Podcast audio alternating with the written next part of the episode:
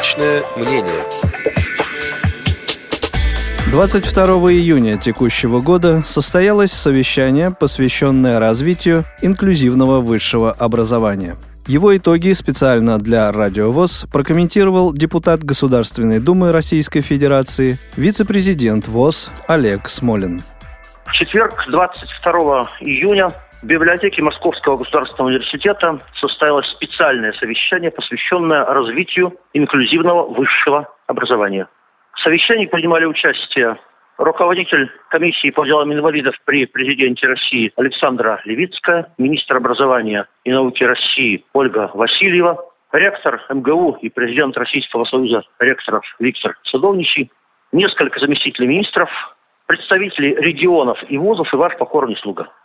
Совещание открыл Виктор Антонович Садовничий, который в очередной раз на моей памяти и правильно рассказал про выдающегося слепого академика, лауреата Сталинской премии, то есть тогда высшей государственной, Пантрягина, и про двух его преподавателей, которые по-настоящему учили его математике на первом курсе Московского университета. И Александра Юрьевна Левицкая и Ольга Юрьевна Васильева обратили внимание ректоров на важность проблемы обучения студентов с инвалидностью.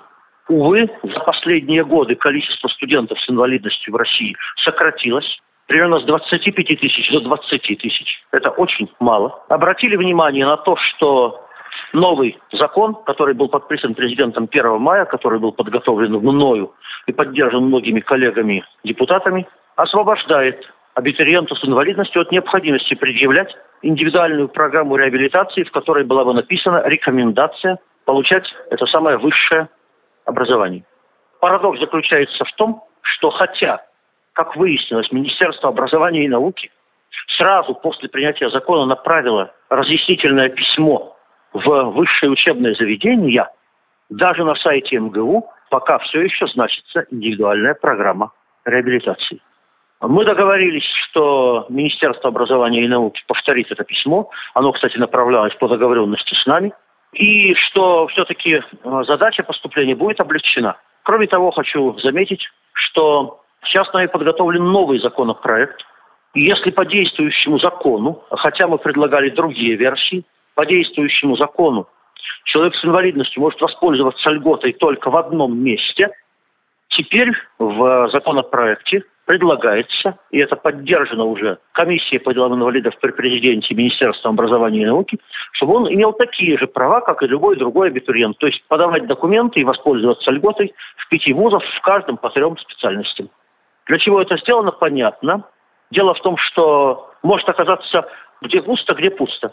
В одном вузе слишком много абитуриентов с инвалидностью и конкурс между ними, а в другом вузе ни одного абитуриента с инвалидностью. И таким образом часть наших ребят не сможет воспользоваться льготами при поступлении в высшее учебное заведение. А я выступал на этом совещании, внес 12 предложений, все пересказывать не буду, назову только два для понимания. Предложение первое. В советское время студенты с инвалидностью, которые учились в институтах интернатного типа, равно как и колледжах интернатного типа, находились на полном государственном обеспечении. Сейчас, к сожалению, это не так. Мною подготовлен и направлен в правительство Российской Федерации запрос о том, чтобы вернуть прежнее положение, чтобы права наших студентов с инвалидностью не нарушались. Второе. Существует целая дорожная карта, которая устанавливает определенное соотношение между количеством преподавателей и студентов. Сейчас, если мне память не изменяет, это 11,5 студентов в расчете на одного преподавателя. Кстати, в советское время было 8. Но самое главное, что для студентов с инвалидностью было установлено в свое время другое отношение. Один преподаватель на три студента с инвалидностью.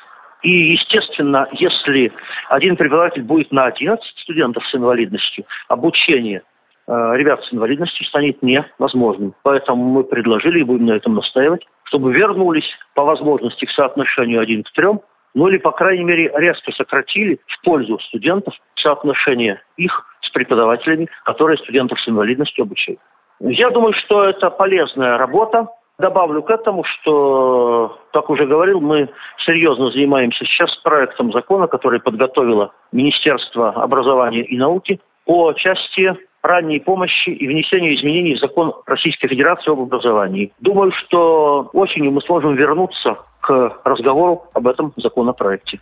Пользуясь случаем, хочу поздравить всех наших ребят, которые закончили школу и заканчивают высшее учебное заведение, и пожелать им по традиции, чтобы жизненный путь после этой стартовой площадки сложился удачно.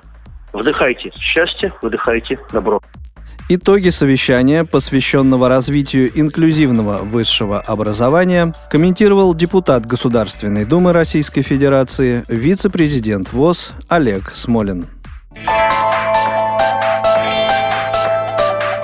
Личное мнение.